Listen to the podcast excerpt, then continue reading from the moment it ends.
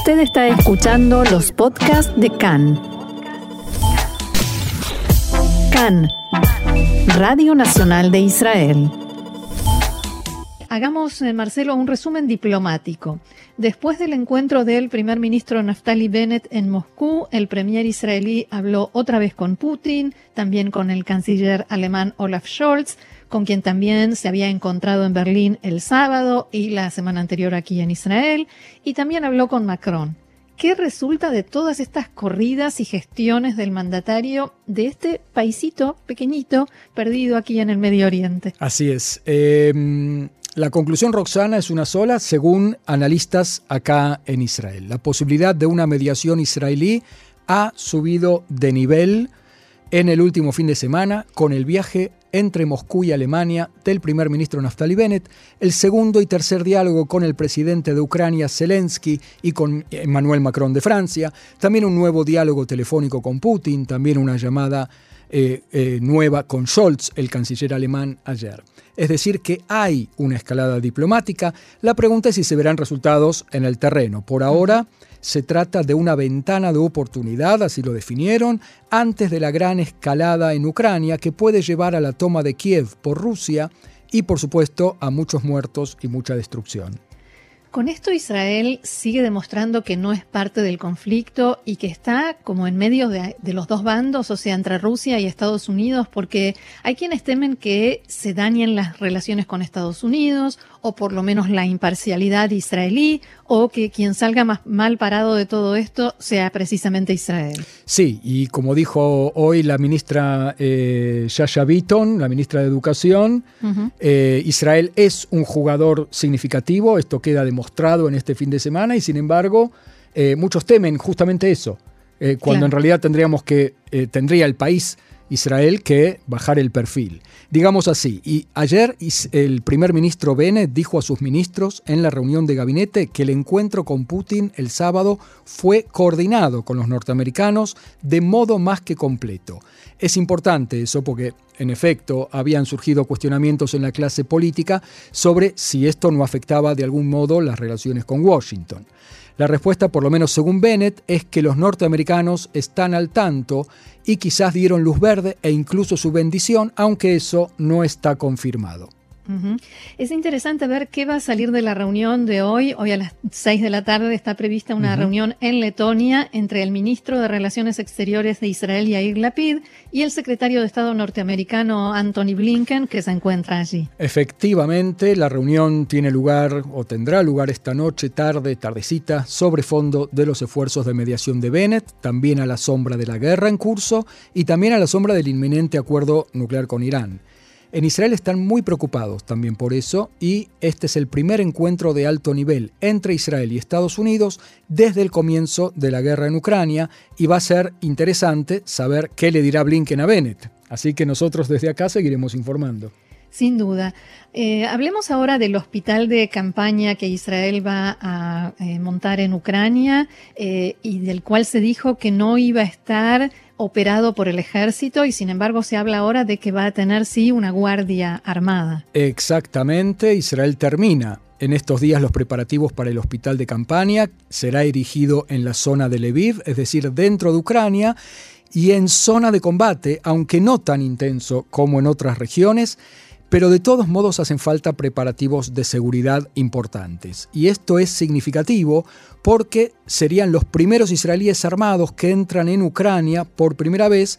Yo supongo que serán de alguna compañía de guardia privada. Eh, también el hospital y el personal médico serán civiles y no del arma de retaguardia del ejército, como ocurre en otros casos de catástrofe eh, humanitaria. Y esto es importante repetirlo, Roxana, porque Israel no introduce a Ucrania ningún medio de combate para no entorpecer las eh, relaciones con Moscú, a pesar de los ruegos de Ucrania de que Israel les dé, aunque sea, atención, cascos y chalecos antibalas, una cosa súper simple que Ucrania no tiene, e Israel se ve obligado a decirles que no.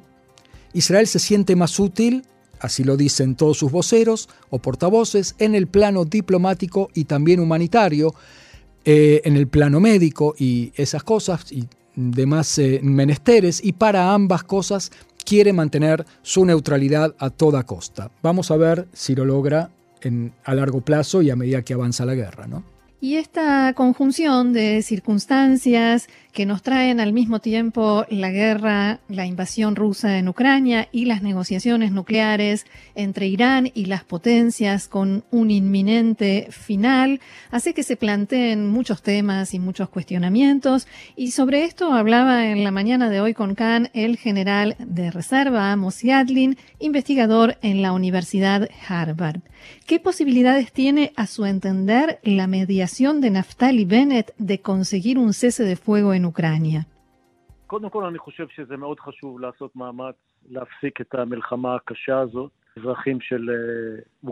Ante todo, creo que es muy importante hacer un esfuerzo por detener esta guerra terrible. Los ciudadanos de Ucrania sufren tremendamente, Europa está en una guerra como no ha visto en mucho tiempo, y todo el que haga esfuerzos por detenerla, bienvenido sea. Sin embargo, creo que las posibilidades del primer ministro de Israel o de todo mediador en este momento, hemos visto también a Macron y otros, son intentos que aparentemente no prosperarán.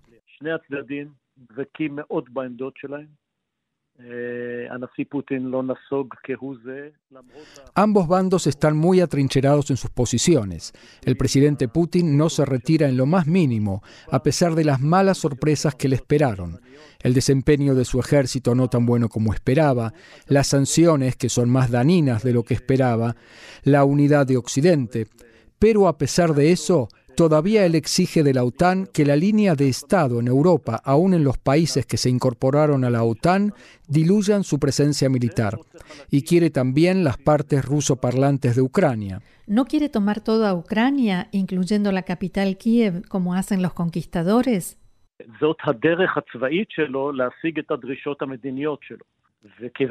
Esa es la vía militar por la cual busca alcanzar sus objetivos políticos. Y dado que por el momento no tuvo éxito y que por ahora es percibido como pedaleando en el lugar, sino fracasando, las posibilidades de que acepte un cese el fuego ahora son muy bajas. Lo mismo con Zelensky. Está resistiendo con gran coraje y logra detener a los rusos en una medida mucho mayor que la esperada, aunque los rusos lentamente avanzan y en este momento no está maduro.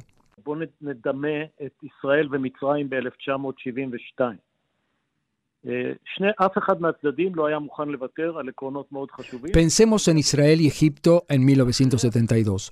Ninguno de los dos bandos estaba dispuesto a renunciar a principios muy importantes, y así llegamos a la guerra del Día del Perdón en el 73. Después de la guerra, que fue durísima para ambos bandos, manifestaron cierta madurez para aceptar cosas que no podían aceptar en 1972 y sí estuvieron dispuestos a aceptar en 1975, en el 77. Estimo que habrá unas cuantas semanas más de guerra antes de que ambos bandos comiencen a ablandar sus posiciones y hallen una zona de entendimiento. La amenaza nuclear que hizo hace unos días el ministro de Relaciones Exteriores ruso expresa frustración rusa, es un medio de disuasión o realmente Putin está dispuesto a usar armamento nuclear táctico para conseguir sus objetivos?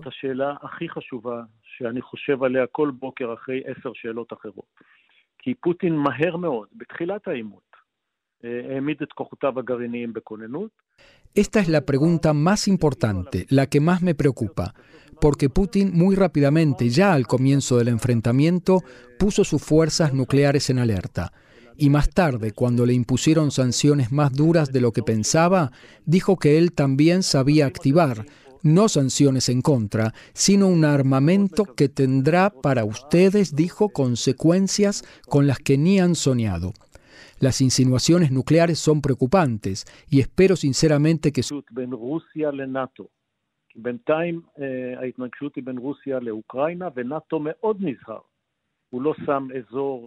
Yo estimo que mientras no haya un enfrentamiento entre Rusia y la OTAN, Por ahora el enfrentamiento es solamente con Ucrania y la OTAN es muy prudente. No declara zonas prohibidas a la aviación, se cuida de no transferir armas, aunque un poco sí, pero por ejemplo los aviones de los que se habló, las amenazas rusas impiden que sean trasladados a Ucrania, tanto desde Polonia como de Bulgaria o Hungría. Y por eso creo que mientras la guerra sea dentro de Ucrania, las posibilidades de utilización de armas nucleares son bajas pero si hay un choque entre Rusia y la OTAN, estaremos en un acontecimiento que no tuvimos desde 1945. El vínculo que establece Putin entre la guerra en Ucrania y el acuerdo nuclear que se negocia con Irán en Viena sirve a los intereses de Israel?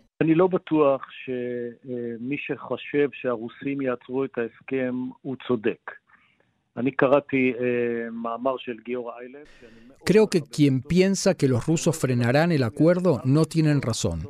He leído un artículo de Giora Island, a quien respeto mucho, que dice que los rusos tienen cuatro razones para no apoyar el acuerdo nuclear.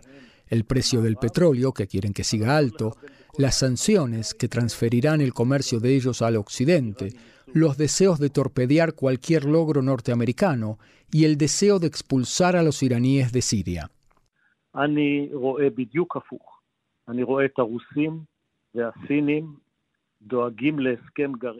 Yo lo veo exactamente al revés.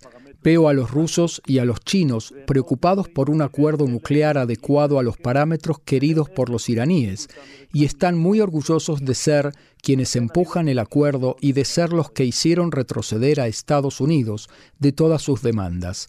Por eso, no creo que Rusia vaya a detener el acuerdo. Volvamos al tema de la mediación del primer ministro Bennett frente a Putin. Al menos algo queda intacto y es la libertad de acción de Israel en Siria, incluso esta noche.